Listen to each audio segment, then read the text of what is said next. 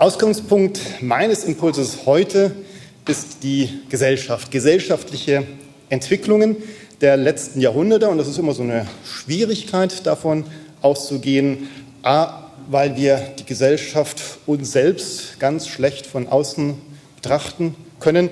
Und noch viel schwieriger wird es, wenn wir die Gesellschaft von vor ein paar Jahrhunderten ähm, da uns hineinversetzen wollen und das Ganze dann vergleichen. Deswegen beginne ich mit einem ja, Kunstgriff und ich, und ich bitte Sie, ich lade Sie ein, sich vor einen Sternenhimmel zu versetzen. Also stellen Sie sich vor, an meiner Stelle ist ein wunderschöner, klarer Sternenhimmel, Neumondnacht ähm, vor Ihnen. Sie können wunderbar die einzelnen Sterne, Strukturen erkennen. Ja, und Sie erahnen, dazu brauchen Sie einen Sternenhimmel ohne Lichtverschmutzung. Also wir müssen uns einen Ort suchen. In Europa wird es schon schwierig, ähm, fernab von den Städten. Und vielleicht ist schon der erste Punkt erreicht, wo wir mal in die Vergangenheit gehen sollten, die Zeit vor den großen Städten, vielleicht vor das elektrische Licht. Ähm, ja, zurück in das Mittelalter oder in die Antike, wann auch immer Sie wollen. Hauptsache ohne Lichtverschmutzung. Und jetzt setzen Sie sich vor diesen Sternenhimmel und fragen sich, was in Ihrem Kopf so vor sich gehen könnte. Ich bin mir ziemlich sicher, Sie sind in irgendeiner Form beeindruckt von der Schönheit, von der Majestät, von der Größe, von der Erhabenheit des Ganzen, vielleicht aber auch ein bisschen verängstigt. Ich, kleines Wesen in diesem riesigen Kosmos, was mache ich da? Wer bin ich? Was ist mein Platz darin? Um, vielleicht aber auch wiederum positiv, das alles ist um mich herum aufgebaut. Also wer bin ich dann ganz positiv, dass das um mich herum seinen Wert, wiederum seinen Sinn hat. Und irgendwo in diesem Spiel zwischen, naja, Staunen, positiv, beglückt und vielleicht auch doch ein bisschen ängstlich, wo ist so mein Platz? Ja, so finden, glaube ich, immer Religionen, religiöse Gefühle ihren Ort. In diesem Wechselspiel positiv, negativ, hoffen, bangen, so dazwischen aber immer irgendwie mit Staunen versehen. Das gleiche heute, dass es vielleicht schon schwierig ist, dafür einen ähm, Ort zu finden, ähm, hatte ich schon eingangs gesagt. Ja, jetzt stellt sich noch die Frage Zeit. Wann haben Sie sich Zeit genommen, mal den Sternenhimmel zu betrachten. Haben wir dafür überhaupt noch ähm, Zeit? Aber völlig unabhängig davon glaube ich, wenn wir ähm, uns mit dem Sternenhimmel auseinandersetzen, wäre unser erster Gedanke nicht, uns einfach vor ihn zu setzen, sondern wir würden eine Fachfrau, einen Fachmann fragen. Ich zitiere mal einen solchen. Wenn das Universum wirklich völlig in sich selbst geschlossen ist, wenn es wirklich keine Grenze und keinen Rand hat, dann hätte es auch weder ein Anfang noch ein Ende. Es würde einfach sein. Wo wäre da noch Raum für einen Schöpfer? Das hat niemand Geringeres wie der kürzlich verstorbene Stephen Hawking geschrieben. Und ich glaube, auch ohne jeden Pathos kann man sagen, dass äh, Stephen Hawking zu einem der größten Wissenschaftler, vielleicht Genies unserer Zeit ähm, gehört. Also durchaus ein Zitat mit Gewicht, was sich auch darin ausdrückt, dass dieses Buch, die kurze Geschichte der Zeit, ein Millionen-Bestseller ist. Das Universum würde einfach sein. Und Sie erahnen meine Frage, wo bleibt da eigentlich der Sinn? In einem derartig kühlen, einfach daseinenden Universum klingt für mich nicht besonders sinngeladen. Stephen Hawking ist nicht ähm, der Einzige, in den diese Richtung ähm, denkt. Gerade wenn es um die Sinnfrage geht, in den letzten naja, 20 Jahren, das ist eine relativ neue ähm, Entwicklung, eine Reihe von Büchern auf den Markt gekommen, die diese Frage nach Religion, nach Sinn naturwissenschaftlich angehen, und zwar in aller Regel dann evolutionsbiologisch. So ein Urgestein dieser Logik, ein Vater dieser Denkweise ist Pascal Boyer, ein Anthropologe. Der hat ein Buch zu Deutsch übersetzt und Mensch schuf Gott geschrieben. Die Logik ist ganz einfach, wenn ich es jetzt ein bisschen pointiert zuspitzen darf. Religion ist ein, und wie gesagt etwas zugespitzt, Trick der Evolution.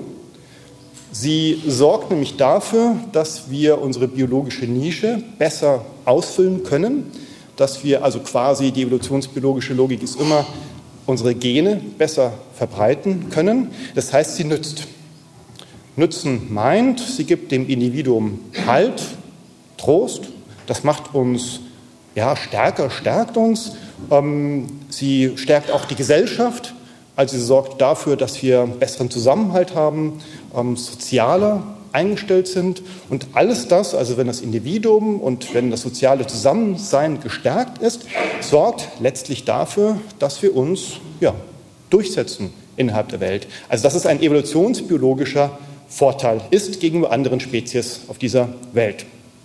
Die gleiche Logik etwas später Daniel Dennett, Breaking the Spell, also ähm, den Bann brechen, hat er das dann auf Deutsch übersetzt bekommen mit dem Untertitel Religion als ein natürliches Phänomen. Et voilà. Genau darum geht es. Religion ist eigentlich innerhalb der Natur entstanden, innerhalb einer evolutionsbiologischen Logik und kann als solche erklärt und aufgelöst werden. Ja, und das letzte Buch, ähm, das ich hier erwähnen möchte, das kennen Sie vielleicht sogar von Richard Dawkins, den Gotteswahn. Als das nun, ich glaube, es sind auch schon wieder zehn Jahre her, erschienen ist, da musste ich gerade zufällig in Frankfurt umsteigen, habe die Bahnhofsbuchhandlung betreten, bin in den Raum hineingekommen und dieses Buch, der Gotteswahn, war als Pyramide aufgebaut. Und solche Pyramiden kenne ich sonst eigentlich nur von Harry Potter. Also wir reden hier von einem ähm, Publikumserfolg der obersten Kategorie. Das sind echte Millionen-Bestseller. Und jetzt frage ich mich, ähm, welcher Theologe, ja, welcher Philosoph, da muss ich nicht mal nur im Selbstmitleid ertrinken, schafft denn so etwas noch? Und ja, ich bin katholisch, ähm, ich kann da noch den Papst nennen oder wir haben auch noch Hans Küng. Aber wenn dann weder der Papst noch Hans Küng ist, ich glaube, das wird nichts mit diesen Auflagenhöhen. Also zumindest meine Bücher ähm, haben alle einige Nullen weniger in der Auflagenhöhe, sodass man, glaube ich, so als ein Indiz, dass ich hier tatsächlich eine echte Gesellschaftsbeschreibung mache, nur als Indiz will ich auch nicht überstrapazieren, aber ich glaube, unterm Strich kann man doch ähm, von etwas sprechen, was Armin Kreiner, Münchner Fundamentaltheologe, Autoritätstransfer genannt hat. Also die Fragen, die wir heute haben, die stellen mir vorrangig nicht mehr eben Theologen und Philosophen, sondern wir stellen sie den Naturwissenschaften. Die kurze Geschichte der Zeit ist eben von einem Astrophysiker geschrieben worden, nicht mehr von einem Philosophen.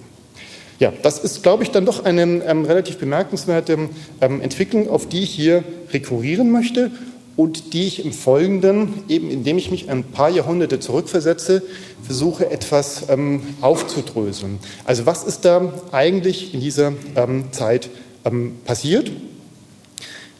Was ist in den letzten Jahrhunderten, ähm, ja, ich versuche das Ganze eben auf einer philosophischen Analysenebene nachzuvollziehen, passiert, ähm, dass wir zunehmend diese naturwissenschaftliche Logik an die Welt herantragen.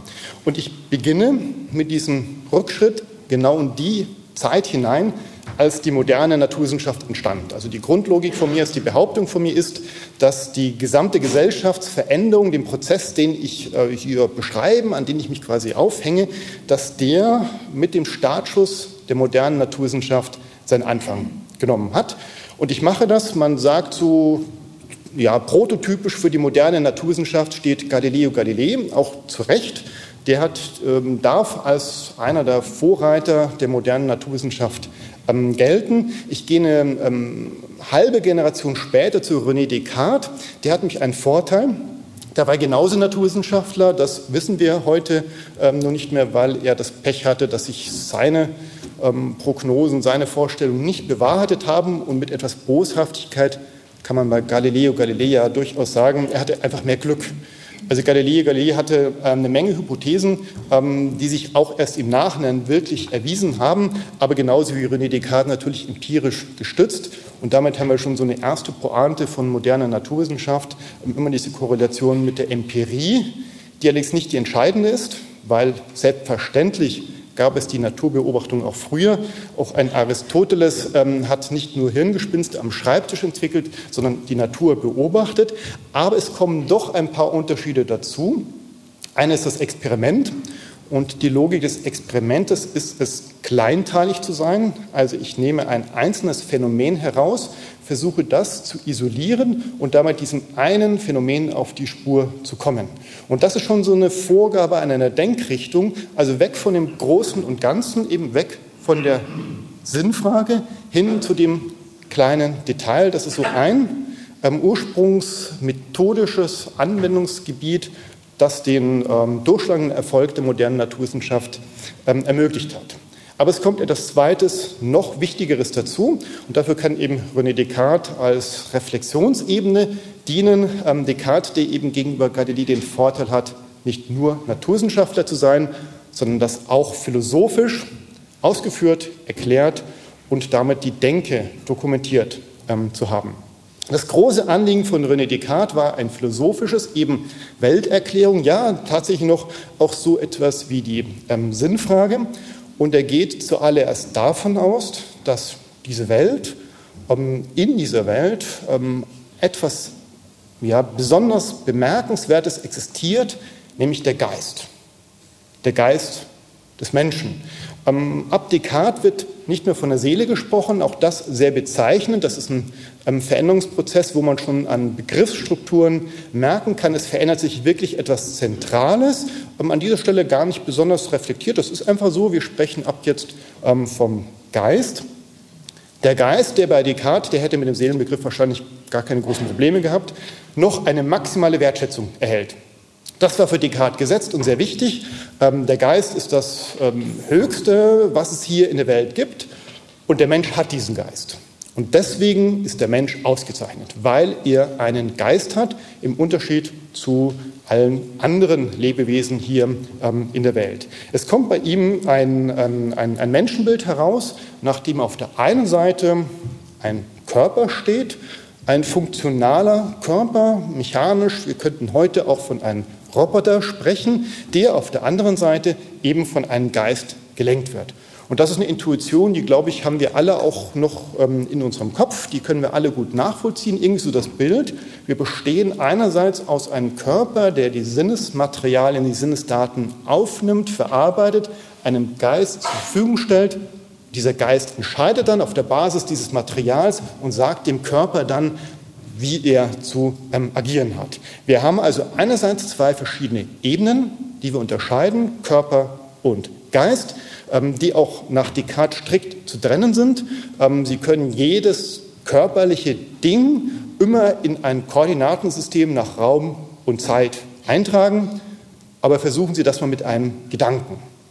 Der passt da nicht rein und das war so quasi die, die logische Ausgangslage für Descartes zu sagen, Körper und Geist sind zwei komplett verschiedene Dinge, prinzipiell und dann hat man schön in der Philosophie ontologisch gesagt, ontologisch unterschieden.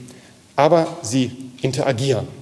Also sie sind einerseits parallel, aber in einer klaren ähm, Beziehung zueinander. Und diese Beziehung ist ein von oben nach unten. Zentral für den Geist des Menschen, das war so ein typischer Aufhänger, der schon in der antiken Philosophie sehr hoch gehalten worden ist, ist die Fähigkeit zur Mathematik. Das hat eine ganz einfache Logik. Ähm, wir können in der Erde uns versuchen, möglichst perfekte Kugeln zu bauen, aber sie werden nie perfekt sein. Die Mathematik ähm, kann das sehr leicht mit einer Formel quasi machen. Die perfekte Kugel gibt es in der Mathematik, aber nicht in der Welt. Auch das so ein Indiz, dass das Geistige, eben an dieser Stelle prototypisch die Mathematik, der realen Welt an Perfektion überlegen sind. Herauskommt ein duales Denken, so immer gegenüberstellend. Ähm, Im Menschen, klar, ähm, weil er aus zwei verschiedenen Dingen dual zusammengesetzt sind, was dann hier ähm, nebenbei bemerkt auch dazu führt, dass man ähm, den Mensch ganz klar vom Tier unterscheidet und das ist eine Denkweise, die wir heute so schon kaum mehr haben. Also wenn ich Ihnen sage, das Tier gehört genauso wie der Stein auf die gleiche Ebene innerhalb der Welt, werden Sie wahrscheinlich protestieren. Und genau dieser Protest findet sich inzwischen in verschiedenen Prozessen wieder. Ähm, mit reichlicher Verspätung fangen Philosophie und auch Theologie an, Tierethiken zu entwickeln, die auch darüber nachdenken, ob wir mit dieser klaren Trennung der Mensch hat Würde, der Rest des Universums nicht, ob die genügt. Also ob wir den Würdebegriff nicht sogar ein Tick ausdehnen müssten. Hier ist der Hintergedanke, nicht den Menschen herabzusetzen, sondern das Tier irgendwie versuchen, ein Stück weit nicht auf das gleiche Level, aber doch irgendwie auch nach oben zu setzen.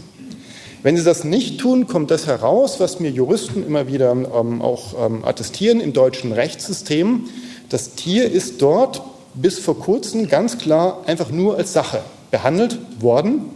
Das ist inzwischen auch geändert worden. Auch das ist Teil des Prozesses, was sich gerade in unserer Gesellschaft verändert. Auf Grundgesetzebene, das Tier ist nicht nur eine Sache, aber dann eben als Ausführungsbestimmung, wenn es zu einem Rechtsstreit kommt, ist es so zu behandeln, als ob es doch eine Sache wäre. Also wenn ich Ihren Hund totfahre, werde ich wegen Sachbeschädigung, ähm, können Sie mich wegen Sachbeschädigung quasi auf Ersatz, finanziellen Ersatz verklagen, aber auch nicht wirklich sehr viel mehr. Also man erahnt daran, dass ähm, Descartes eine Logik formuliert hat seiner Zeit, ähm, die auch in dieser Logik dann wirkmächtig wurde und war, die wir bis heute tatsächlich noch spüren, aber die sich heute gerade ähm, ändert.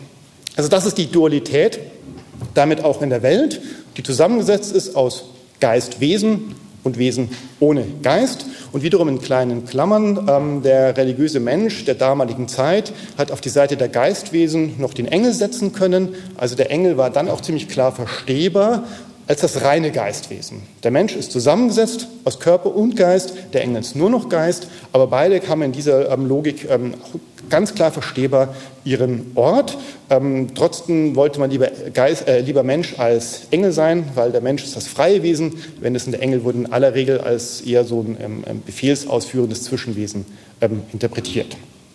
So, und da, worauf ich jetzt eigentlich hinaus wollte, diese Dualität in der Weltbeobachtung die ermöglichte etwas, und das ist äh, spannenderweise überhaupt nicht Descartes Ansinnen gewesen, wie ganz vieles von dem, was ich Ihnen jetzt gleich sagen werde, gerade nicht das Anliegen Descartes war. Descartes wollte eine maximale Wertschätzung des Menschen, maximale Wertschätzung des Geistes und er hat auch aus diesem Denken heraus eine, eine einheitliche Methodik ähm, äh, ja, ausformuliert, mit der der Mensch diese Welt mit seinem Geist erfassen könnte. Was er aber faktisch erreicht hat, ist, dass wir die Wissenschaftsdisziplin nun genauso dual denken können und auch schon immer gedacht haben. Sie können quasi jede Wissenschaft, die wir heute auf dem Wissenschaftsmarkt haben, klar einer der beiden Bereiche zuordnen. Also entweder dem Geist, da gehören zum Beispiel oder insbesondere Philosophie und Theologie dazu oder dann eben auf den Körper und da gehören natürlich sämtliche Naturwissenschaften hin. Spannend wird es, wenn sich eine Disziplin nicht einigen kann. Ähm, das ist an allererster Stelle die Psychologie, nicht ganz nur. Auch die Soziologen haben manchmal den Streit, ob sie reine Empiriker sind oder auch normativ, quasi auf dieser geistigen Ebene ähm, agieren ähm, sollen. Der Psychologie wird es besonders handgreiflich. Und da kann ich Ihnen mehrere Anekdoten ähm, erzählen zum Beispiel aus meiner eigenen ähm, Hochschule, wo ich in, in einem, ähm, dem Gremium, das Prüfungsordnung verabschiedet, ähm, die, ein, ein, Psychologe die neue Prüfungsordnung vorgestellt hat, mit einiger Vehemenz darauf hingewiesen hat, bei Ihnen müssen Bachelorarbeiten immer empirisch sein. Ähm, und man fragt sich, ähm, ja, wenn das so selbstverständlich ist, warum müssen die das in die Prüfungsordnung hineinschreiben? Also ganz offensichtlich ist das nicht selbstverständlich und ich habe auch genau die gegenteilige Geschichte in München erlebt, die sehr massiv darauf gesetzt haben, selbstverständlich muss Psychologie ähm, nicht empirisch, sondern normativ, hermeneutisch sein und man ahnt, wie innerhalb dieser Disziplin man sich da wunderbar streiten kann, ob eben nach der Descartes'schen Logik die Psychologie zum Geist gehört oder zum Körper. Das sind aber die Ausnahmen. Die meisten Disziplinen haben eine ganz klare ähm, Zuordnung.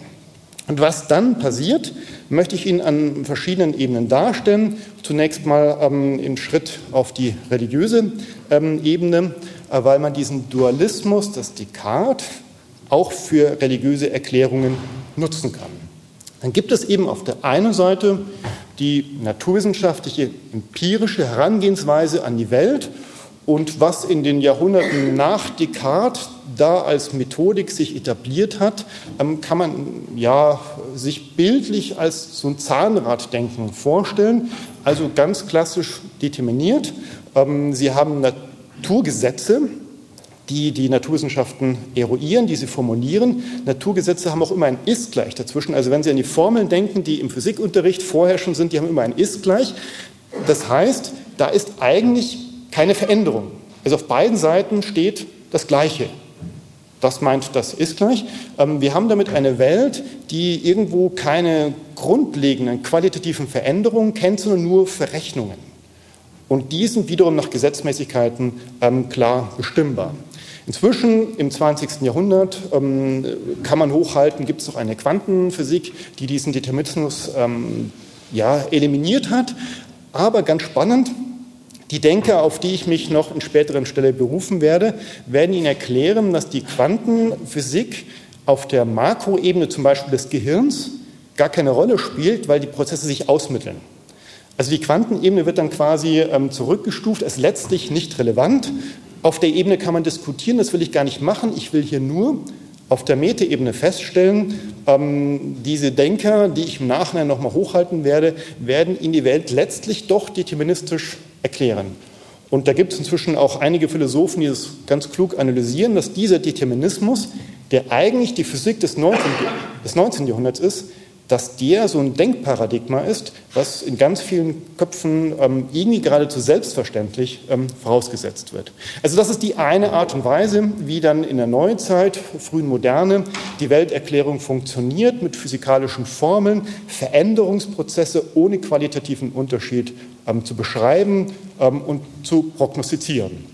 Diese Prognosefähigkeit ist es immer, was dann letztlich den Siegeszug der Naturwissenschaften ähm, einläutet, weil sie es damit möglich machen, die Welt letztlich ja zu gestalten, zu ähm, beherrschen. Auf der anderen Seite eine religiöse Erklärung. Ich bin ja in so einem dualen Modell. Also wir haben jetzt ähm, auf der einen Seite naturwissenschaftliche ähm, Erklärungsmodelle, auf der anderen Seite religiöse Erklärungsmodelle. Und Sie können sich vorstellen, was passiert. Ich gehe mal ein ganz plattes Beispiel. Wenn das religiöse Modell sagt, es gibt einen Zeus, der sitzt auf dem Olymp und schleudert Blitze, dann kommt der halbwegs empirisch interessierte Mensch, klettert auf den Olymp, stellt fest, da sitzt kein Zeus und ähm, ja, dann kommen wir noch ein bisschen weiter und stellen fest, Blitze können wir viel besser anders erklären und viel besser das Wahrheitskriterium meint Prognostizier Prognostizierbarkeit. Also darum geht es ja. Ich schaffe Erklärungen, die damit auch für die Zukunft eine Sicherheit bieten. Ein Zeus, der Blitze schleudert, den kann ich ganz schlecht ähm, einschätzen. Ne, man hat es mit, mit Opfern versucht. Ich opfere ihm, damit er mir bei meiner Ernte mein Kriegszug zur Seite steht, aber die antiken Mythen sind voll davon, dass genau das nicht funktioniert, weil es Opfer natürlich beide Seiten und im Endeffekt weiß man dann doch nicht, auf welche Seite stehen die Götter. Eigentlich also die Prognosefähigkeit von diesem religiösen Modell ist relativ gering und wird deswegen zu Recht sehr schnell vom empirisch-naturwissenschaftlichen ähm, verdrängt.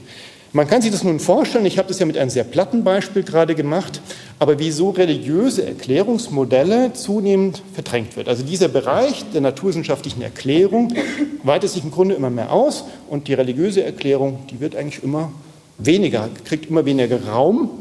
Und wenn man sich fragt, was bleibt bis zum heutigen Tag übrig, dann werden gerne zwei große Themen genannt. Das eine ist die Entstehung des Lebens, also der Gedanke, ähm, man kann zwischen dem rein unbelebten Universum und der dann entstehenden, dem entstehenden Leben da einen qualitativen Sprung ausmachen, den die empirisch funktional arbeitenden Naturwissenschaften, die irgendwie mit Gleichungen agieren, eben nicht erklären können. Da wäre etwas qualitativ Neues entstanden. Das hat auch, glaube ich, einigen nachvollziehbar, intuitiv nachvollziehbaren ähm, Wert. Ähm, trotzdem ich würde prognostizieren, die Entstehung des Lebens, die wird uns von den Naturwissenschaften erklärt werden. Warum das ein bisschen sperriger ist, liegt vor allem daran, dass wir diesen Prozess eben in Experimenten nicht nach oder schlecht nachstellen können, ähm, weil das eine Phase im Universum war, die halt heute nicht mehr herrscht. Aber auch das wird uns gelingen und ich ahne, wenn ich die entsprechenden Fachleute hier ähm, hätte, ähm, würden die mir auch erklären, welche Ansätze es jetzt schon gibt. Bleibt ein zweites großes Thema, das ist die Erschaffung und jetzt kommt wieder der Seelenbegriff, also der Seele. Und in meinem katholischen Bereich wird das auch nach wie vor sehr hoch gehalten. Sie werden im Vatikan entsprechende Erklärungen bis zum heutigen Tag, also als Stand des Ansatzes ähm, vorfinden. Immer dann, wenn ein neuer Mensch entsteht, und dann wird biologisch zumeist Dormament, Verschmelzung von Eizelle und Spermium genannt, in diesem Moment wird quasi von außen eine Seele angepfropft mit Gott natürlich im Hintergrund stehend. Da können Sie sich jetzt selber fragen, wie plausibel Sie das finden.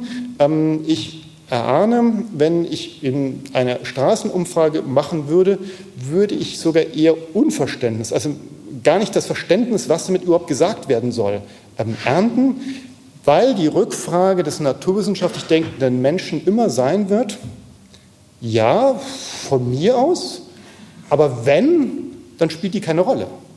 Weil von diesem Moment, diesem Verschmelzungsmoment an, ich eben naturwissenschaftlich beschreiben kann, was passiert. Da reichen die Naturwissenschaften. Und selbst wenn es so eine Seele geben soll, dann hat sie zumindest keine Relevanz. Sie kann keine Relevanz spielen, weil in meinem Geschehen, da passiert nichts von außen. Es gibt nicht den Moment, wo irgendwann mal etwas eingreift, was ich als Naturwissenschaftler prinzipiell nicht fassen könnte. Das meint nicht, dass ein Naturwissenschaftler meint, er hätte den Allerklärungsanspruch. So klug ist fast jeder reflektierte Naturwissenschaftler. Ähm, aber den Anspruch im Prinzip, also gib mir unendlich viel Zeit und einen unendlich klugen Kopf und ich werde es herausfinden. Vielleicht reichen meine Vernunftfähigkeiten dafür nicht, das mag sein, vielleicht reicht die Zeit nicht, das sogar ziemlich sicher, aber im Prinzip würde es kein ähm, Problem geben. Das heißt, die religiösen Erklärungsmuster werden prinzipiell aus der Welt verdrängt. Und das kann man, wenn man die Frage noch mal etwas ähm, zuspitzt, ähm, damit auf den Punkt bringen, wie soll Gott im Hier und Jetzt eigentlich noch präsent sein? Das klassische Modell, wenn ich eben jetzt wieder ins Mittelalter zurückspringe, ähm, da hätten wir einen Thomas von Aquin oder wen auch immer ich da nehmen möchte, der mir dann ein relativ klares Bild, sehr klar, fassbar skizziert. Es gibt einen Schöpfungsmoment zu Beginn, es gibt danach inneweltig eine Zeitachse und es gibt einen, am Ende einen jüngsten Tag stehend, die Zeitachse ist nur innerhalb der Welt. Das ähm, ist immer sehr klug mitreflektiert gewesen. Natürlich steht Gott außerhalb der Zeit. Deswegen diese bildhaftliche Vorstellung von einem Schöpfungsakt am Anfang, einem jüngsten Tag am Ende, ist innerweltlich gedacht. Aus göttlicher Perspektive fällt das irgendwie alles in einen Akt zusammen. Aber aus innerweltlicher Perspektive gedacht, gibt es ja noch diesen Zeitpfeil dazwischen. Kein Naturwissenschaftler wird den Schöpfungsakt oder den jüngsten Tag in Frage stellen, dafür wird er sich nicht zuständig erklären, aber die Zeit dazwischen. Da wird er sagen, wenn ein Thomas von Aquin darauf besteht, da finden Wunder statt, also wiederum ein Eingreifen, duales Denken, ein Eingreifen von außen in die Welt hinein.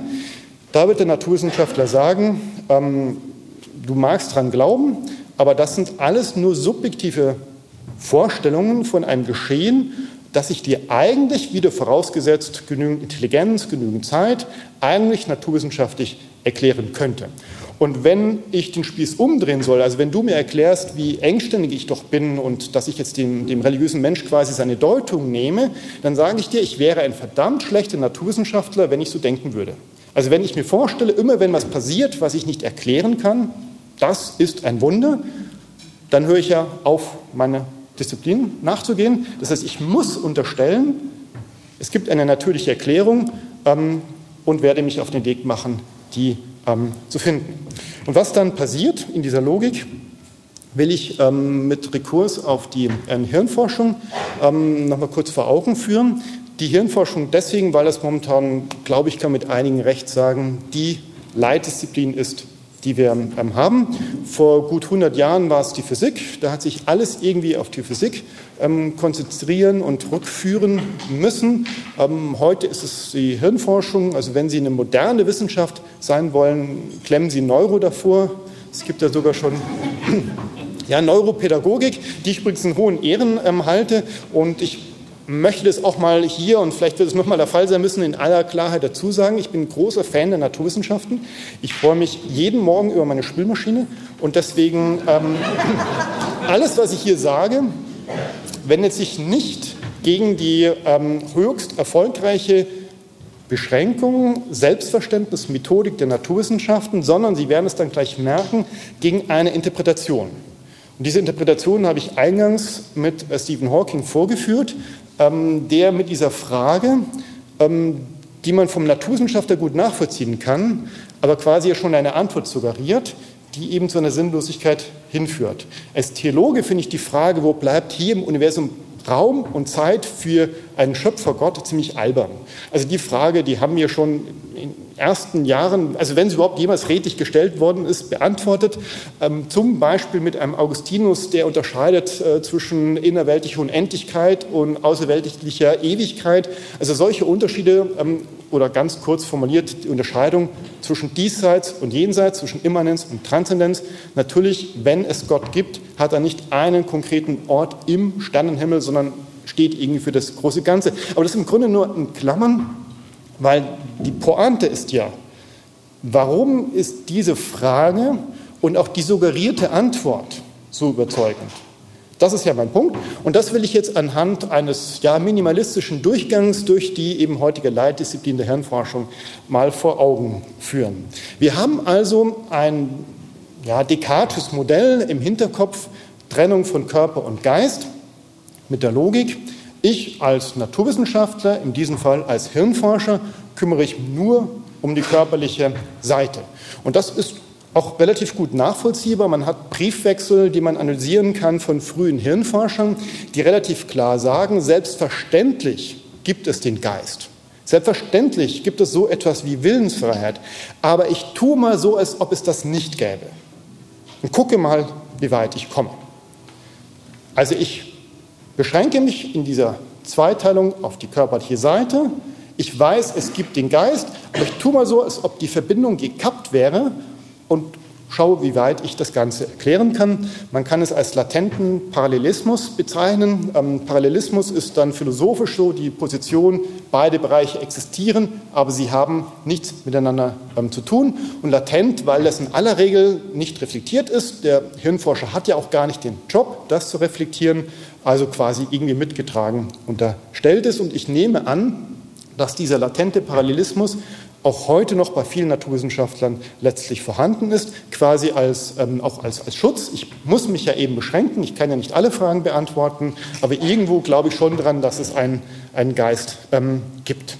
So, was dann passiert, jetzt muss ich das, ähm, das, äh, den Bereich der Hirnforschung in einem Bild ähm, verlassen, weil ich glaube, ich kann Ihnen so sehr plastisch vor Augen führen, was passiert, wenn ich mit dieser Methodik vorgehe und dann den Erfolg habe, der sich einstellen wird. Ähm, nehmen wir nämlich das Herz. Wir haben alle noch sprichwörtlich, und ich glaube ja auch, ähm, auch so irgendwo noch in unserem Bewusstsein, das Herz als einen besonderen Ort von Emotionalität, von, von, von Gefühlen. Also irgendwie doch so noch eine besondere Wertschätzung, die wir dem, dem Herz ähm, entgegenbringen. Und jetzt stellen Sie sich vor, was passiert, wenn Ihnen erstmalig erklärt wird, das hat William Harvey gemacht, das Herz ist in Wahrheit nichts als eine Pumpe. Also was passiert, wenn Ihnen dieses ähm, so hoch ähm, aufgeladene Organ rein funktional erklärt werden kann? Sie stehen da und denken sich, ach so, nur eine Pumpe, ähm, sprich, was wir ja heute erleben, man kann es also quasi auch ersetzen durch ein mechanisch, eben nur als Pumpe funktionierendes ähm, System. Und es passiert nichts. Also sie verlieren nicht ihr Menschsein, wenn sie ihr Herz eben durch eine mechanisch arbeitende Pumpe ähm, ersetzen. Also was passiert ist, der Hirnforscher, um wieder auf diese Ebene zurückzugehen, der das Gehirn analysiert, kann die, ja, das Gehirn unter dieser rein funktionalen Perspektive erklären. Es lohnt sich ein genauerer Blick, das will ich an dieser Stelle nur andeuten, was eigentlich wirklich erklärt werden kann und was nicht. Das ist mitnichten so, ähm, so, so klar und eindeutig, ähm, dass äh, die Hirnforscher, ein redlicher Hirnforscher heute erklären würde, er könne uns das Gehirn verstehbar machen, aber es geht um die Logik. Und die Logik ist, ich trete rein funktional, empirisch heran, ähm, ich erkläre Ursache-Wirkungsverhältnisse ähm, und stoße auf kein Problem. Also ich kann im Grunde mit dieser funktionalen Erklärungsweise immer mehr erklären und stoße an keine Grenze, wo irgendwann ein Ort ist, wo ich irgendwo merke, stellt sich schon die Frage, wie soll es überhaupt passieren? Irgendwie muss ich dann spüren, hier komme ich nicht weiter. Hier, ist ein, hier passiert etwas, ähm, das kann ich irgendwie nicht fassen. Ich weiß nicht, was es soll. Da muss ich mit dieser funktionalen Brille scheitern. Diesen Moment gibt es nicht. Und dann stellt sich schon irgendwann mal die Frage, wenn es diesen Moment nicht gibt, ist dann die Selbstbeschränkung des Naturwissenschaftlers, es gibt einen Geist, aber ich tue mal so, als ob es ihn nicht gäbe, vielleicht gar keine Selbstbeschränkung, sondern der einzig sinnvolle Weg, mit dieser Welt umzugehen. Und man kann es mit dem Nobelpreisträger Francis Crick dann relativ zugespitzt formulieren. Philosophie, man kann die Theologie dazu denken, haben zweieinhalbtausend Jahre Zeit gehabt. Was haben sie zustande gebracht? Über den Menschen eigentlich nichts. Also Waschmaschinen haben sie keine erfunden. Die Naturwissenschaften, in diesem Fall die Hirnforschung, hatten drei Jahrhunderte. Was schaffen sie? Naja, wenn wir Glück haben, ist bald Alzheimer-Erkrankung im Griff. Wir werden sehen, auf jeden Fall unterstelle ich, dass wir alle ein großes Vertrauen haben in die medizinische, wie auch immer, Forschung, dass sie Krebs, welche Krankheiten auch immer in den Griff bekommen ähm, werden. Also wir ähm, glauben, ähm, ich denke, das darf ich unterstellen, alle an den Fortschritt, an den technischen, naturwissenschaftlichen ähm, ähm, Fortschritt. Also an Krieg, das Kriegsche Diktum, die Naturwissenschaften, man muss ihnen nur genügend Zeit geben. Sie werden die Probleme in den Griff kriegen, sie werden uns die Welt erklären. Auf der, Ebene der, ähm, auf der Ebene des Gehirns, auf Ebene des Geistes kommt dann etwas heraus, was ich wiederum in ein Zitat von Francis Crick auf den Punkt bringen möchte. Ihre Freuden und Leiden, ihre Erinnerungen, ihre Ziele, ihr Sinn für ihre eigene Identität und Willensfreiheit, bei alledem handelt es sich in Wirklichkeit nur um das Verhalten einer riesigen Ansammlung von Nervenzellen und zugehörigen Molekülen. Also alles, wie Sie sich selbst verstehen, das ganze Ich, das ganze Subjekt, ist in Wahrheit nichts anderes. Dieses Nichts anderes ist jetzt dieser geistige ja, Zustand, das ist der Vorgang, der jetzt passiert, immer ein Nichts anderes als eine naturwissenschaftlich beschreibbare, ja, fassbare, funktional erklärbare Wirklichkeit. Und das nennt man nun Naturalisierung, Reduktionismus, Physikalismus. Und mit diesen Ismen merken Sie, jetzt komme ich auf die Ebene der Ideologie, also eine Weltanschauung. Das heißt, aus der methodischen Selbstbeschränkung wird eben eine Welterklärung, ja, mit letztlich einem Allerklärungsanspruch. Daher kommt dann auch die Logik. Ähm, das kam ähm, in der zweiten Hälfte des 20. Jahrhunderts mit relativer Vehemenz auf. Kann es sein, dass das Gehirn eigentlich nichts anderes ist, wieder dieses nichts anderes, als ein Computer. Und Sie können, wenn Sie sich so, so, so ein Gehirn mal so, so aufschneiden, ähm, vergrößern, ähm, machen Sie noch eine Fehlfarbeinfärbung, ähm, sodass es ganz deutlich wird, ähm, sodass der, die Synapsen sich von dem Hintergrund ganz deutlich abheben. Und Sie merken, ja, das geht ein bisschen kreuz und quer, ein bisschen krumm, aber jetzt machen wir das Ganze noch eckig. Dann haben Sie eigentlich eine Platine vor sich. Also kann es sein, dass das, was wir hier oben haben, ein ähm, funktional analysierbares Computersystem ist mit ein paar Unterschieden, aber die Unterschiede wiederum kann man funktional erklären. Also ähm, zwei Beispiele.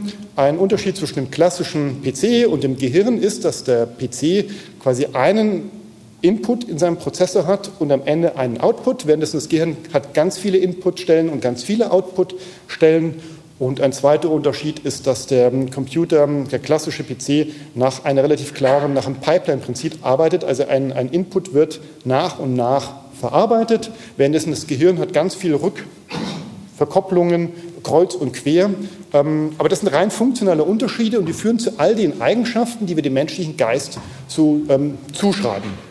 Da gab es einige ähm, auch kluge Bücher, die das ein bisschen nachgesponnen haben, wie zum Beispiel unsere Prognosefähigkeit. Dadurch entsteht, wenn ein Signal ähm, am Ende des Prozesses wieder in den Anfang rückgespielt wird, ist damit der Grundstein gelegt für letztlich, ähm, wenn man das Ganze sehr viel komplexer denkt, für den Vorgang, dass ich ein Ende vorhersehen kann. Also ein, ein System, was doch weiß, was am Ende rauskommen wird, wenn ein bestimmter Input kommt, kann Prognosen machen. Zum Beispiel so.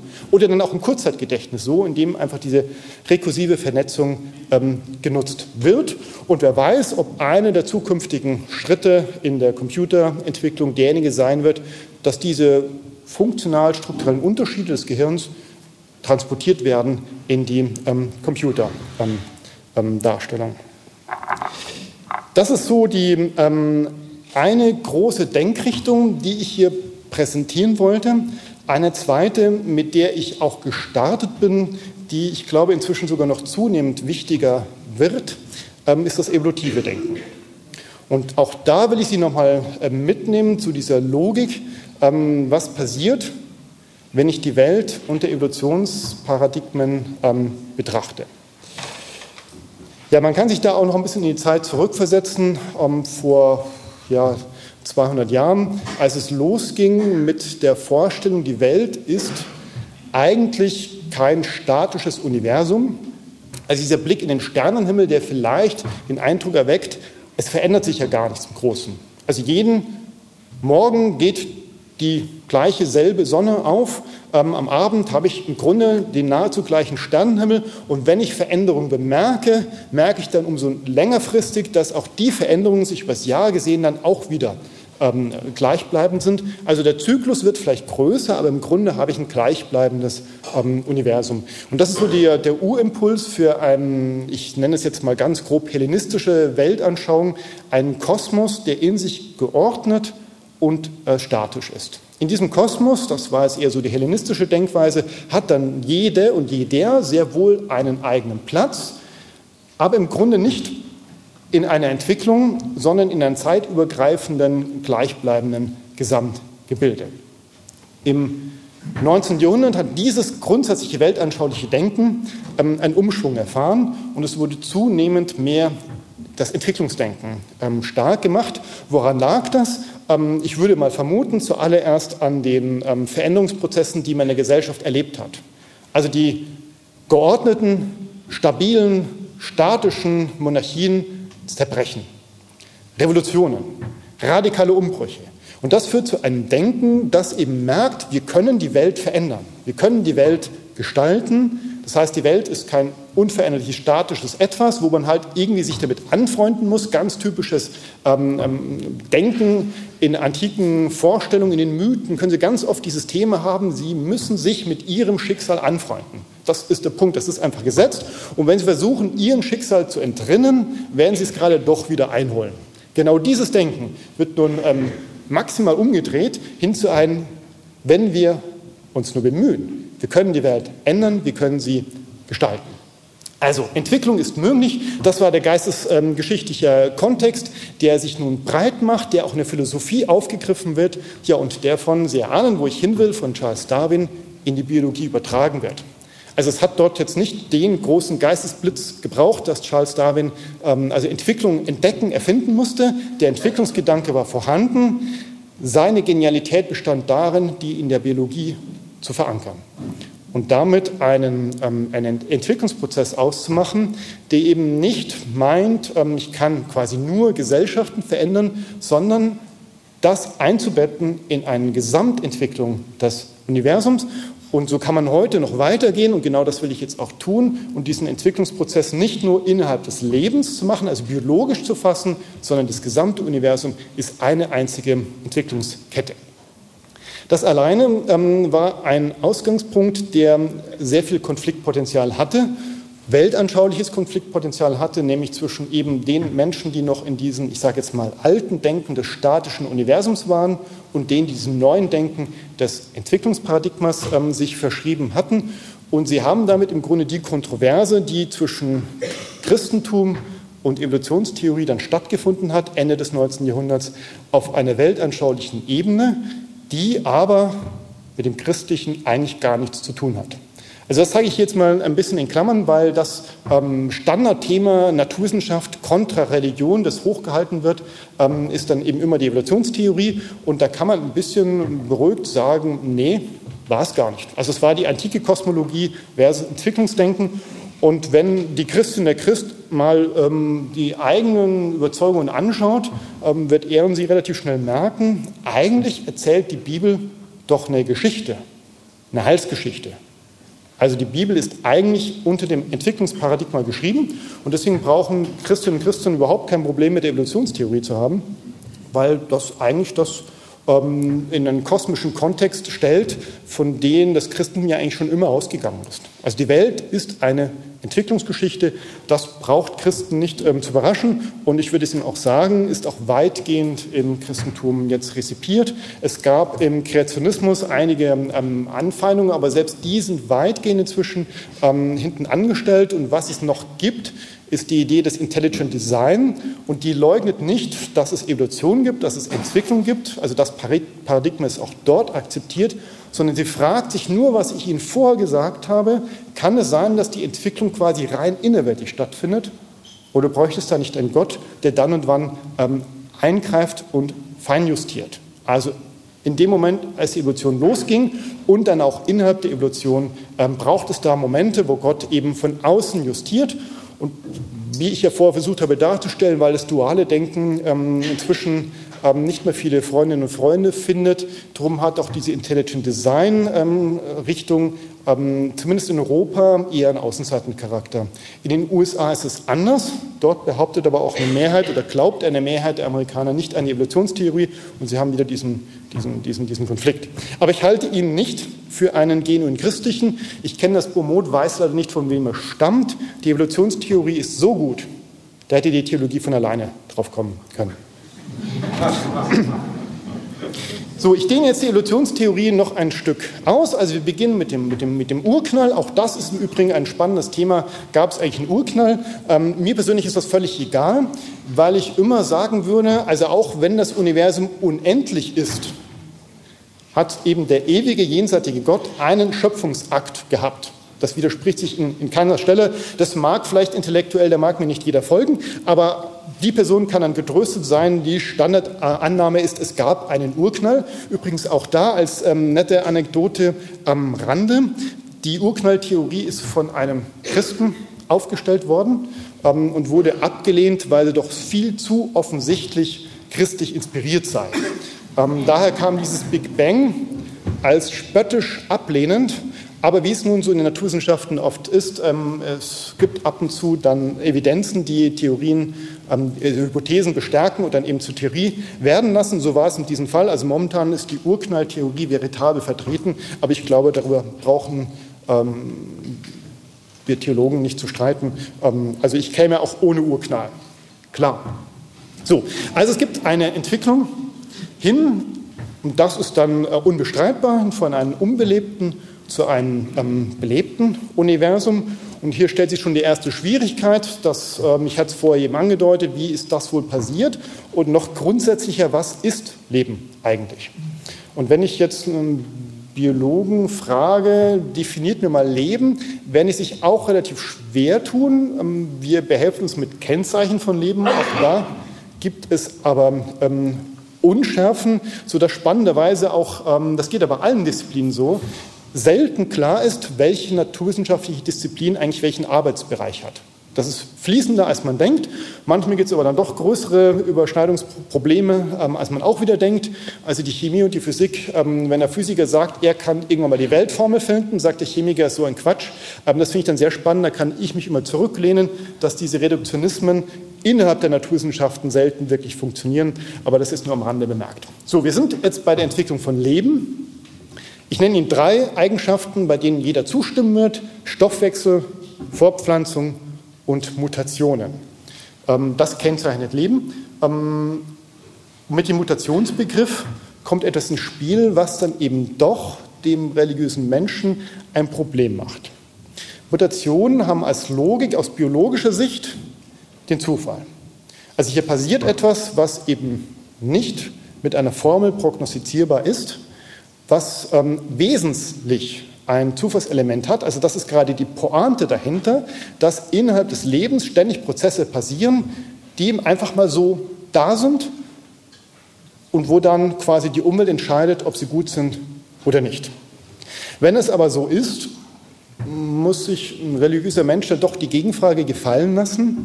Also wenn das Lebensprinzip als Grundlage hat, den Zufall, wie kann dann von einem geplanten Universum gesprochen sein? Also wie kann man dann behaupten, das Ganze hat ein klares Ziel, das eben Gott vor Augen hat, da läuft dieser Entwicklungspfeil hin. Widerspricht sich das nicht? Also Zufall oder zielgerichtet, das sind schon von den beiden Begriffen, das passt eigentlich nicht zusammen. Und das Ganze wird noch ein bisschen deutlicher, wenn man sich die große Entfaltung des Lebens vor Augen führt. Also was wir heute so ähm, vor uns haben, wenn wir vom Leben sprechen, ähm, wenn man das mit diesen biologischen Reichen denkt, ähm, auch die umstritten, aber an dieser Stelle hilfreich, ähm, mit so Grundprinzipien von, von, von, von Pilzen, Pflanzen, ähm, Fischen, Vögeln, Säugetiere, so als große ähm, Bereiche. Ich unterstelle, wenn ich Ihnen die Aufgabe geben würde, da mal eine Grundlogik reinzubringen, hätte jeder, jeder von Ihnen intuitiv eine ganz klare, ähm, ein ganz klares Ergebnis. Also Sie würden natürlich ähm, Pilze, Pflanzen eher nach unten in eine Grundlogik einsortieren und Säugetiere ähm, nach oben. Was heißt, wenn Sie in einem brennenden Haus einen Affen oder einen Pilz retten können, werden Sie den Affen nehmen. Das haben wir, glaube ich, intuitiv relativ ähm, deutlich drin. Aber warum eigentlich? Mit welchem Recht macht sie das eigentlich? Und jetzt können Sie mal den Biologen fragen. Und der Biologe kann Ihnen erklären, naja, evolutionsbiologisch ist die Logik die, alles, was lebt, hat eine biologische Nische. Und diese biologische Nische heißt, es hat sich eben zufällig qua Mutation eine Eigenschaft entwickelt, die zu einem bestimmten Kontext ein Vorteil war. Es gibt keine objektiv überlegenen Eigenschaften. Eine Pflanze, die zufällig die Eigenschaft entwickelt hat, dass sie wenig Wasser braucht, ist eine Wüste genial. Im Sumpf hat sie keine Überlebenschance. Total spannend. Evolutionsbiologisch wird das, auch das ausgemerkt, was Eigenschaften hat, die es nicht gebrauchen kann. Warum? Weil jede Eigenschaft letztlich auch teuer ist, also einen bestimmten Energieaufwand ähm, erfordert. Das heißt, man kann es mit Bakterienkulturen wunderbar nachstellen. Es setzen sich immer die Bakterienkulturen durch, die genau das Setting an Eigenschaften haben, was in diesem Moment positiv ist. Und eine Bakterie, die eine zusätzliche positive Eigenschaft hat, setzt sich nicht durch, wird verdrängt. Also das ist das Zusammenspiel aus Umgebung und eben zufällige Entwicklung einer nützlichen Eigenschaft. Und das kann auf ganz vielen ähm, verschiedenen Ebenen sein. Ähm, es kann eine sehr nützliche Eigenschaft sein, schnell laufen zu können, weil man dann eben ein schnellerer Jäger ist oder eben als Beute schneller entkommt. Aber wie wir alle als Menschen bestens wissen, wir sind im Tierreich nicht besonders mit Schnelligkeit begabt. Das muss kein Vorteil sein. Also stellt sich immer die Frage, welche biologische Nische besetzen wir eigentlich? Ganz klar, wir sind sehr gut in Informationsverarbeitung. Ähm, ich komme aus der Nähe, also Aachen, ja, in weiterem Sinne Nähe von, vom, vom Neandertal und habe dort mit Staunen wahrgenommen, dass der Neandertaler uns körperlich weit überlegen ist. Also wir hätten in einer körperlichen Konfrontation mit dem Neandertaler nicht den Hauch einer Chance. Trotzdem hat er sich nicht durchgesetzt. Warum? Weil die Muskelmasse ist unglaublich teuer. Und unser Gehirn ist übrigens noch teurer. Also die meiste Energie, die wir verbrauchen, geht in das Energie. Darum wundere ich mich immer, warum ich nicht abnehme, wenn ich den ganzen Tag im Büro sitze und denke. Aber vielleicht ähm, liegt es an einer Fehleinschätzung dessen, was ich glaube, was Denken ist. Aber sei es drum.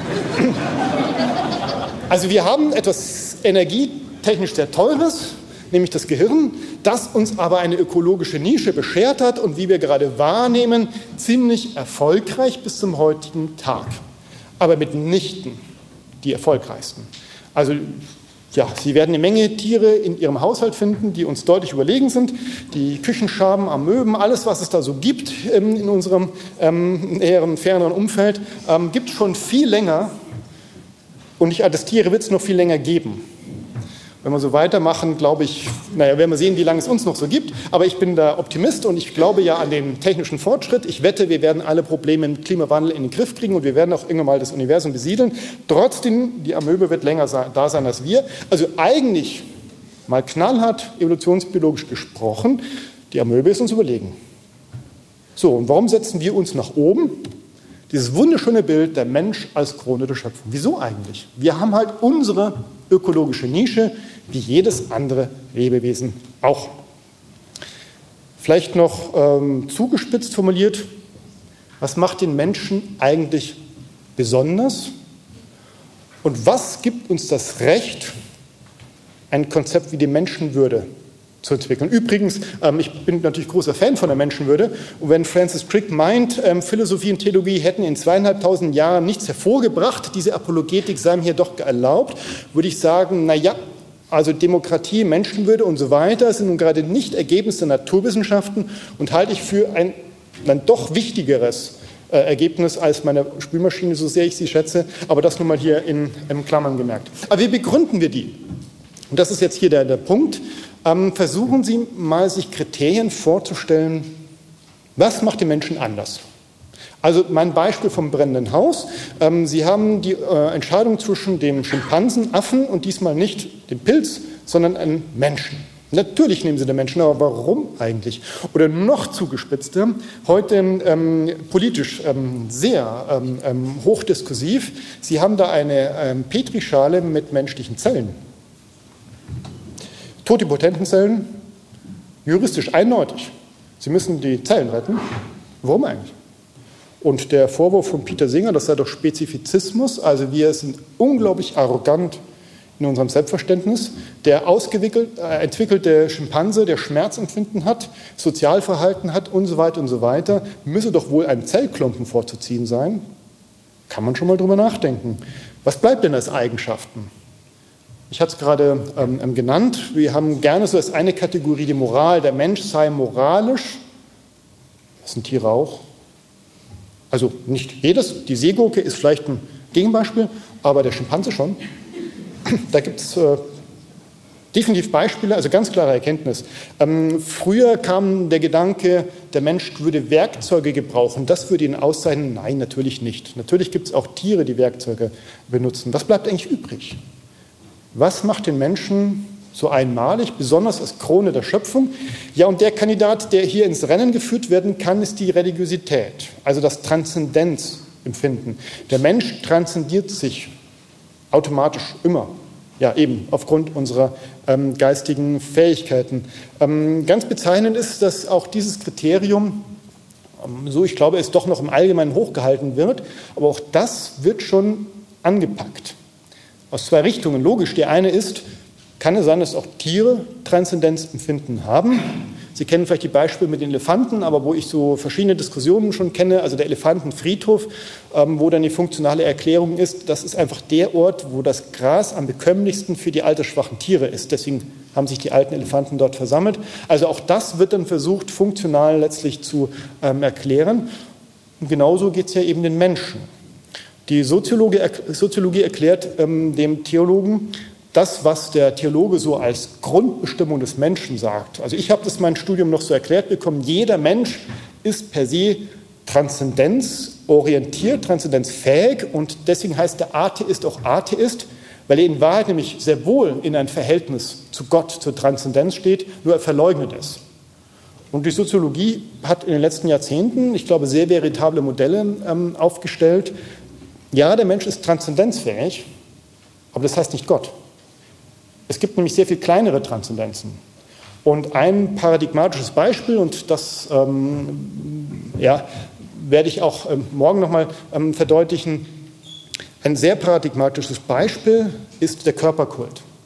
Das ist nämlich die kleinste Form von Transzendenz, aber es ist schon Transzendenz. Der Mensch übersteigt sich selber, schaut sich von außen an überlegt sich prospektiv, wie wäre ich gerne und gestaltet sich entsprechend. Trotzdem wird sie das irritieren, wenn ich Körperkult als Transzendenz darstelle, weil es natürlich die maximal subjektorientiert oder etwas böser formuliert egoistische ist, also egozentrische Form von Transzendenz. Aber auch das ist schon Transzendenz. Deswegen, ähm, ja, der Mensch, jeder Mensch ist vorgegeben durch unsere Gehirnfähigkeiten transzendenzorientiert, aber das heißt nicht, die große Transzendenz, ähm, Gott, und das meint eben nicht Religiosität. Also bleiben wir vielleicht das Kriterium schuldig, was die Menschen eigentlich so besonders macht, ähm, was seinen Geist ausmacht, was im dekadischen Sinne den Menschen so ontologisch maximal vom Rest der Welt unterscheidet. Und das Ganze geht sogar noch ein Stück weiter. Man kann, wenn man Evolution auf der einen Seite bis zum Urknall ausdehnt, Evolution auf der anderen Seite ausdehnen und Kultur mit einzubeziehen. Und das sind nun die Bücher, die ich eingangs ähm, erwähnt hätte. Die haben den Gedanken, alles, was der Mensch als evolutiv hervorgebrachtes Wesen seinerseits gestaltet und hervorbringt, unterliegt exakt dem gleichen Paradigma wie er selbst auch, nämlich dem Evolutionsparadigma. Also kulturell setzt sich immer das durch, was sich bewährt. Bewähren heißt immer funktional letztlich der Genverbreitung dient. Ja, im Grunde ganz so platt. Und das kann man auf allen Ebenen der Religion zum Beispiel anwenden. Sie können es jeder Kulturebene anwenden, auch bei Religion. Sie können sich fragen, volksreligiöse Praktiken, Schamanismus, Heiligungsriten, haben die einen Nutzen? Gibt es veritable Untersuchungen? Ja, sie haben einen Nutzen. Tatsächlich Heilungsriten funktionieren. Und wer das nicht glaubt, ähm, der wird in der modernen ähm, Schulmedizin auch da langsam eine Sensibilität dafür bemerken. Ähm, kann man so als Standardbild den Placebo-Effekt nennen. Also zu kapieren, dass es geistige Prozesse gibt, die Auswirkungen auf unseren Körper haben. Aber, das ist hier die Pointe, das kann man als Plädoyer dafür nehmen, der Mensch ist eben nicht nur Körper alleine. Oder man kann das Plädoyer dafür nehmen, dass die geistigen Prozesse in Wahrheit eben auch körperliche Prozesse äh, sind, die wir nur immer nicht ausreichend erfasst haben, auch weil die Hirnforschung eben doch den bunten Hirnkarten zum Trotz, die wir seit 20 Jahren in den Medien sehen, erstaunlich wenig noch über das Gehirn wissen. Und so können Sie weiterfragen. Ähm, warum wird eine Kathedrale gebaut? Warum gab es die Hochformen von, von, von Religion, von Liturgie und so weiter? Und sie werden immer einen evolutionsbiologischen Nutzen ausmachen, also eine Fitness im Auswahlprozess der Selektion. Kann es also sein, die Frage von vorhin nochmal aufgegriffen, dass Religion nichts anderes ist als ein Selektionsvorteil, ein Ergebnis evolutiver Auslese. Und ich versuche das Ganze ein bisschen auf einen, einen, einen, einen, einen Punkt zu bringen, den ich mit der Thema der Mutation schon ähm, aufgegriffen habe. Kann es sein, dass dieser Entwicklungsprozess, den wir haben, in Wahrheit eben kein Ziel hat, sondern ja, auf der einen Seite eine Zufälligkeit, auf der anderen Seite aber eine Steuerung. Es setzt sich halt einfach das durch, was sich durchsetzt. Punkt ohne jede Wertigkeit. Wo kommen da normativ-moralische Ansprüche eigentlich her? Es ist halt so. Und falls wir uns eben doch in einen Atomkrieg oder Natur-Umweltverschmutzung, wie auch immer, von diesem Planeten ausradieren, so what? Ja, auf den Punkt gebracht von äh, Jacques Monod in den 70er äh, Jahren. Äh, Monod lebte bis 1976, ähm, eben auch Biologe. Und der hat nun paradigmatisch formuliert, das Universum trug weder das Leben, noch trug die Biosphäre den Menschen in sich. Unsere Losnummer kam beim Glücksspiel heraus. Wenn er diese Botschaft in ihrer vollen Bedeutung aufnimmt, dann muss der Mensch endlich seine totale Verlassenheit, seine radikale Fremdheit erkennen. Er weiß nun, dass er seinen Platz wie ein Zigeuner am Rande des Universums hat, das für seine Musik taub ist und gleichgültig gegen seine Hoffnungen, Leiden oder Verbrechen. Der Mensch weiß endlich, dass er in der teilnahmslosen Unermesslichkeit des Universums allein ist, aus dem er zufällig hervortrat. Nicht nur sein Los, auch seine Pflicht steht nirgendwo geschrieben. Ich greife nur zwei Momente aus diesem Zitat heraus. Totale Verlassenheit. Sie hören auch Stephen Hawking ähm, in diesem Thema heraus, also die Frage, welchen Sinn hat das Ganze? Oder etwas bildlich gesprochen, Gibt es da oben ein Auge Gottes, was über uns wacht, was unserem Leben eine Sinnperspektive gibt? Und das zweite Zitat, seine Pflicht steht nirgendwo geschrieben. Und das kann den religiösen Menschen vielleicht auch ein bisschen trösten. Es geht gar nicht per se gegen Religion. Das ist jetzt auch die Religionskritik des 19. Ähm, Jahrhunderts gewesen, die dann vor allem gegen Religion geschossen hat, aber eben Moral und so etwas sehr wohl hochgehalten hat. Im Gegenteil, die Kritik des 19. Jahrhunderts war eigentlich vorrangig auf einer moralischen Basis, dann gegen ähm, verkrustete amoralische Strukturen, die man dann auch in der Religion ähm, gesehen hat, gerichtet. Hier wird nun neben der Sinnperspektive auch die moralische Perspektive gestrichen. Und heraus kommt eine Grundlogik, und das ist nun so die zentrale Pointe von meinem Impuls, die ich mal hier zusammenfassen möchte. Und hier kommen dann Evolutionsbiologie und Hirnforschung auch zusammen. Deswegen gehe ich mal wieder auf die Ebene der Hirnforschung, das macht es dann plakativer. Also der Hirnforscher arbeitet vorrangig mit dem Gehirn. Wir haben gerade in der Entwicklung, muss man hier in Klammern dazu sagen, zu merken, dass auch das neuronale Netzwerk sich nicht nur auf dieses Organ dort oben ähm, fokussieren darf, sondern eben auch den Körper ganzheitlich in, in, in den Blick nehmen muss.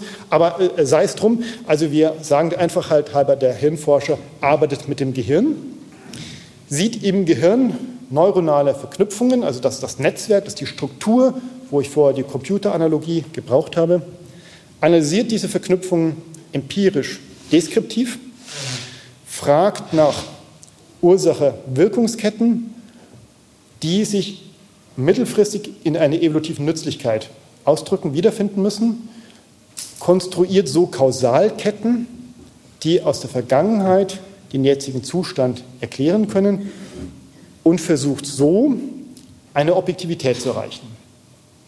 Das ist die naturwissenschaftliche Methodik. Ich würde das auch als abgrenzen von dem, was ich vor Naturalisierung, Physikalismus, Materialismus äh, so genannt habe. Das ist völlig zu Recht die erfolgreiche naturwissenschaftliche Methodik und ich habe das auch schon Hirnforschern so vorgestellt, die fühlen sich darin genau wieder getroffen. Soweit. Das Problem kommt, wenn wir dagegen stellen, was ich würde es mal unterstellen, wir als Alltagsempfinden alle irgendwie so im Kopf haben. Wir glauben daran, dass wir auf der anderen Seite auch einen Geist haben. Ja, wir haben ein Gehirn. Wer glaubt, dass das Gehirn völlig parallel zum Geist es nichts damit zu tun hat, muss einfach nur ein bisschen Alkohol trinken, wird merken, der Geist steht auf jeden Fall in Abhängigkeit zu dem Gehirn, aber es gibt ihn eben auch und er hat so etwas, was wir mit Willensfreiheit nennen würden. Dass der Geist ist irgendwo frei, kann Entscheidung, der Geist ist Herr im Hause des Körpers.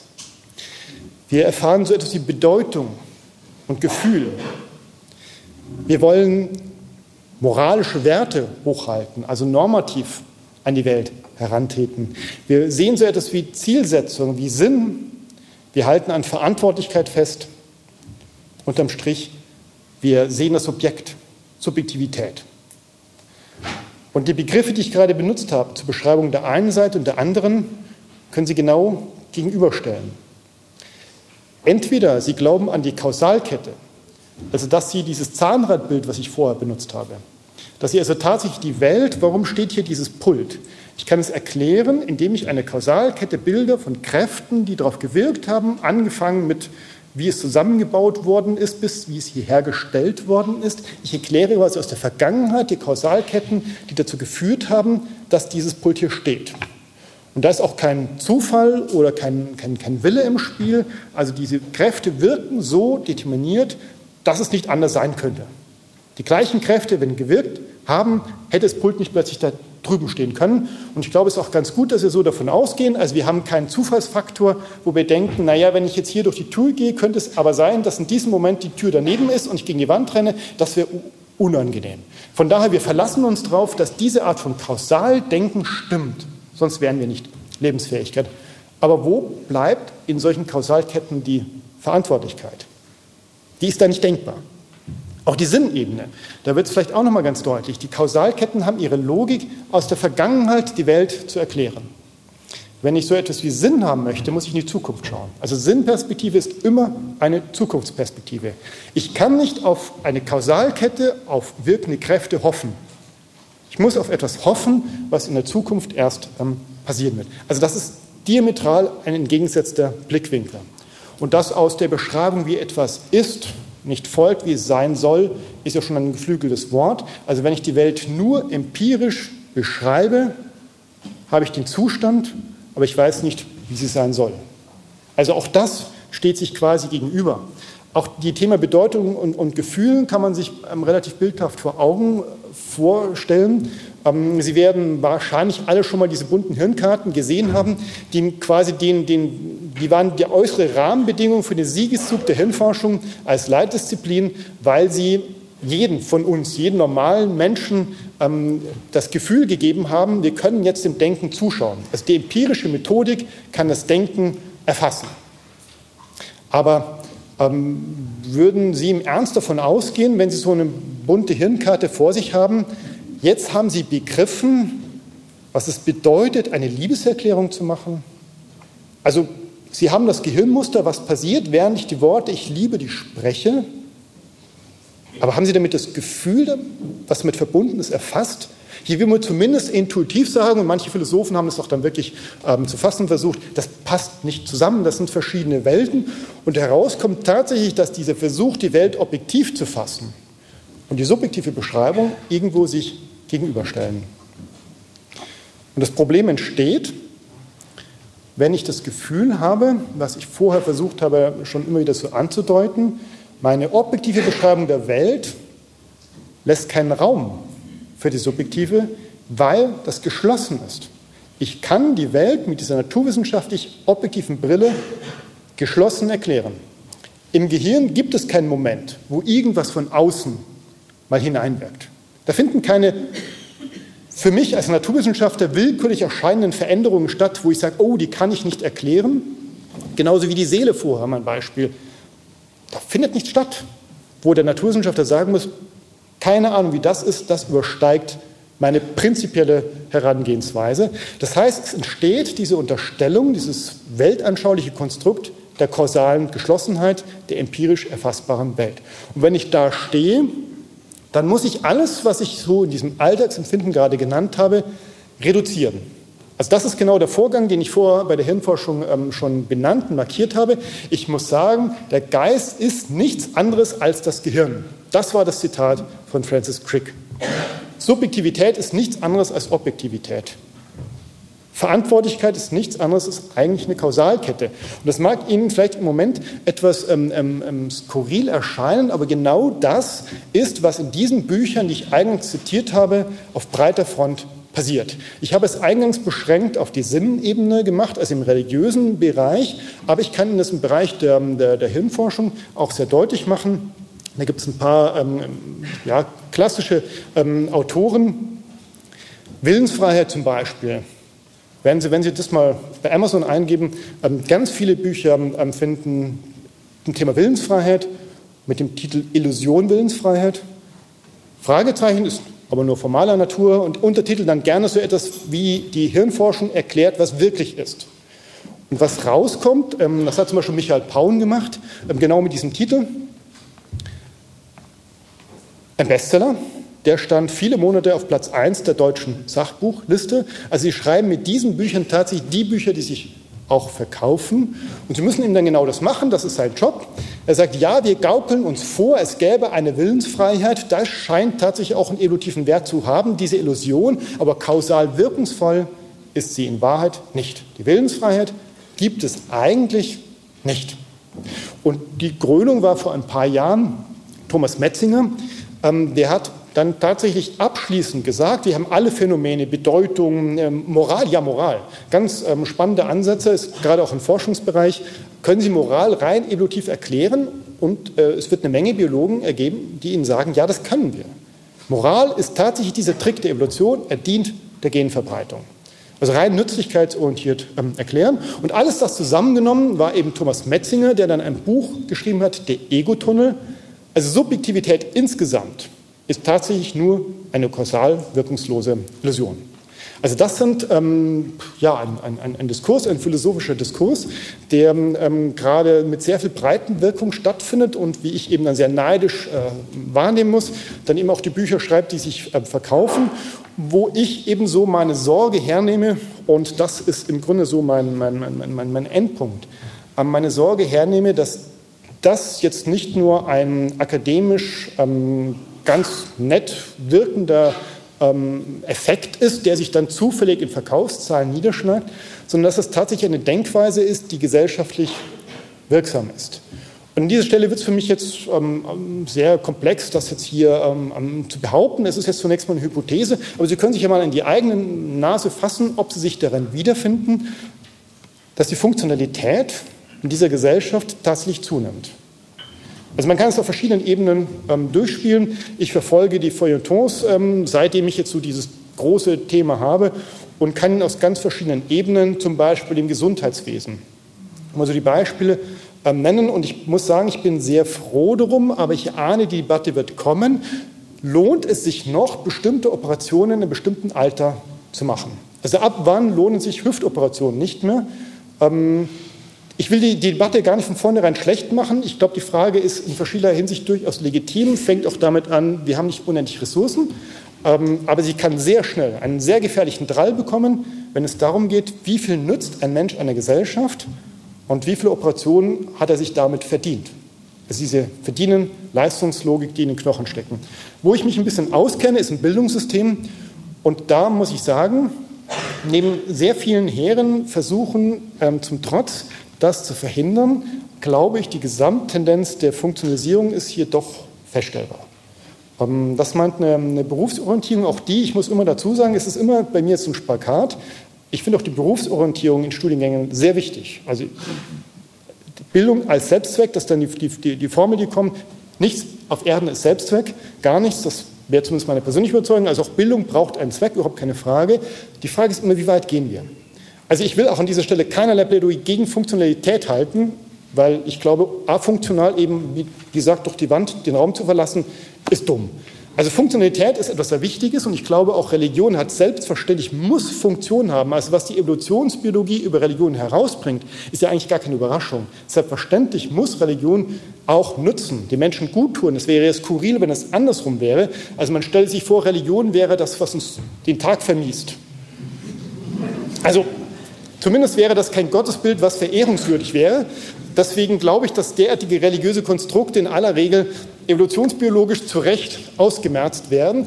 Aber ich glaube, das ist jetzt so diese, diese Grundintention und Intuition, mit der ich hier antrete, ähm, dass es auch kippen kann.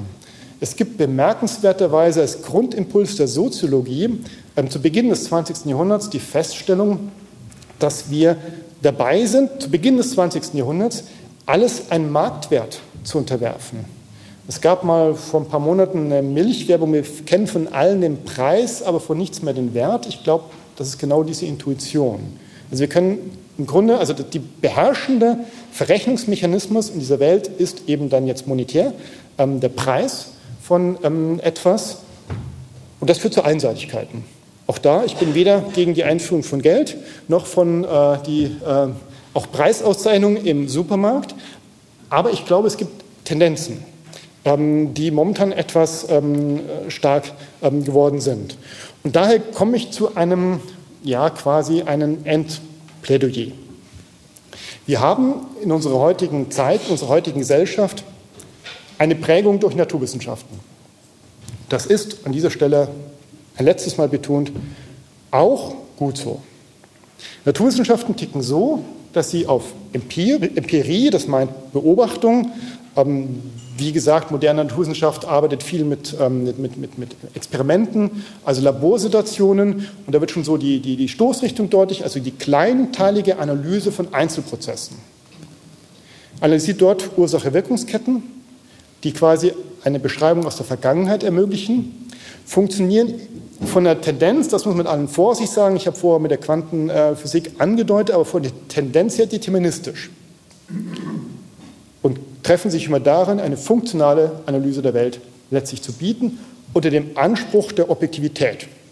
Der ist sehr wichtig, auch ohne dass ich irgendeine Allmachtsfantasie haben ähm, muss, ist es wichtig, dass ähm, ein Ergebnis, was jetzt hier im Raum äh, produziert werden würde, auch in Japan wiederholbar ist. Also das ist so der Selbstanspruch der Naturwissenschaften, ähm, dass Experimente nachvollziehbar sind und daher ähm, sich als objektiv bewahrheiten. Auf der anderen Seite sehe ich eine Ebene, und da kann ich hier in diesem Worthaus-Kontext die vielleicht mehr betont religiös nennen. Also man kann auch anderen Ebenen, es muss nicht unbedingt im engeren Sinne religiös sein, aber ich glaube, die religiöse Seite wäre hier doch ähm, ja, die Pointe, um die es mir jetzt auch dann gehen würde, die ist auch normativ. Und deswegen dazu gesagt, man muss nicht religiös sein, um normativ zu sein, aber die religiöse Perspektive ist auf jeden Fall. Also auch normativ und sie hat eben auch den Sinn im Sinn. Also den Zukunftsblick, sodass die Freiheit wie Verantwortung und eben immer die Kernbotschaft. Und das ist jetzt im Grunde die Pointe, bei der ich hier lande, was Religion in dieser Gesellschaft als Angebot haben kann und muss, mehr als Funktion. Das, glaube ich, darum geht es. und das gebündelt in den Begriff von Subjektivität. Also sprich, die religiöse Perspektive sieht immer fernab der objektiven Beschreibung das Subjekt, den Einzelnen, das Individuum in einen Sinn-Gesamtzusammenhang, eben nicht im einzelnen ähm, Versuch, sondern im großen Ganzen. Das Dumme ist, beides passt schlecht zusammen. Das war das, was ich vorher darzustellen versucht habe, was tatsächlich das Problem kennzeichnet. Und da ähm, weiß ich nicht, ob es dafür einen theologischen Einstand bräuchte oder ob es tatsächlich einfach so ist. Wir haben hier zwei Beschreibungsebenen, die irgendwie logisch nicht zusammenpassen. Dafür wurde übrigens bemerkenswerterweise in der Physik der Begriff der Komplementarität geprägt. Also es gibt diesen Fall, dass wir einer Erscheinungsform nur dann gerecht werden, wenn wir sie von verschiedenen Seiten betrachten, wenn wir verschiedene Erklärungsmodelle zulassen. Und ich glaube, die Welt als Ganze ist genau so ein Fall. Es genügt nicht eine naturwissenschaftliche Herangehensweise, so stark und erfolgreich sie ist. Es braucht auch immer mehrere. Und ich glaube, die religiöse Herangehensweise an die Welt ist nicht nur eine sehr veritable, die eine Menge Dinge aufgreift, die ja auch real erfahren werden. Ich finde es immer wieder spannend, wenn ähm, als ein ganz zentraler ähm, ähm Kritikpunkt von, ich hatte vorher Michael Pauen ähm, und Thomas Metzinger ähm, benannt, die sagen unverblümt, dass sie die menschliche Selbsterfahrung als frei, als religiös, als sinngestiftet für Quatsch halten. Und da würde ich mir gerne den Spieß umdrehen und sagen, mit welchem Recht eigentlich? ist das im Grunde nicht auch Teil des empirischen Befundes, wenn auch zugegeben, ähm, es ist schwieriger, eine religiöse Erfahrung zu verobjektivieren. Aber die Behauptung, dass eine religiöse Erfahrung hier im Raum es in Japan nicht auch gäbe, die ist ja genau Quatsch. Also die Mehrheitsverhältnisse sprechen eindeutig für Religion. Ähm, also religiöse Erfahrungen sind mitnichten ähm, einzelne Erfahrungen, die keinerlei Anspruch auf Verobjektivierung halten, wenn es so wäre, gäbe es im Übrigen auch keine Religionsgemeinschaften. Also die Pointe von Religionsgemeinschaften ist ja eben ein, ein, ein, ein Netz von ähm, gleicher Erfahrungsdeutung ähm, zu bilden. Also ich glaube, der religiöse Mensch kann den Spieß an dieser Stelle sehr gerne umdrehen und sagen, wir haben sehr wohl Erfahrungen im Hintergrund stehen. Ich würde den religiösen Menschen nur gerne in die Verantwortung heben, das auch zu tun und würde an dieser Stelle auch mit der Kritik anheben, vielleicht gelingt genau das zu schlecht und ja, ich habe schon gesagt, ich bin katholisch. Also wenn ich die katholische Liturgie nehme, die Dauerkritik daran ist, sie ist zu langweilig. Und mit Dauerkritik meine ich, dass nahezu jede Umfrage am Ende das ergibt, dass eigentlich 99 Prozent der Beteiligten das sagen würden. Also ohne jede Polemik scheint da die Herausforderung dahinter zu stehen. Es scheint der Erfahrungs Sprung nicht mal stattzufinden. Also die Erfahrung scheint nicht zu klappen. Und das, glaube ich, das wäre ähm, die Mitgift, die ich Religionsgemeinschaften gerne geben würde. Da scheint Arbeit zu sein. Aber das Positive, was ich sehe und mit dem ich an dieser Stelle auch ähm, schließen möchte, ist, ich glaube, religiöse Sinndeutung hat dieser Welt sogar etwas sehr Wichtiges zu sagen, weil die Tendenzen an Funktionalisierung, die passieren, wenn ich nur einseitig auf diese naturalistische Herangehensweise setze, eine Welt erschaffen, in der zumindest ich nicht leben möchte.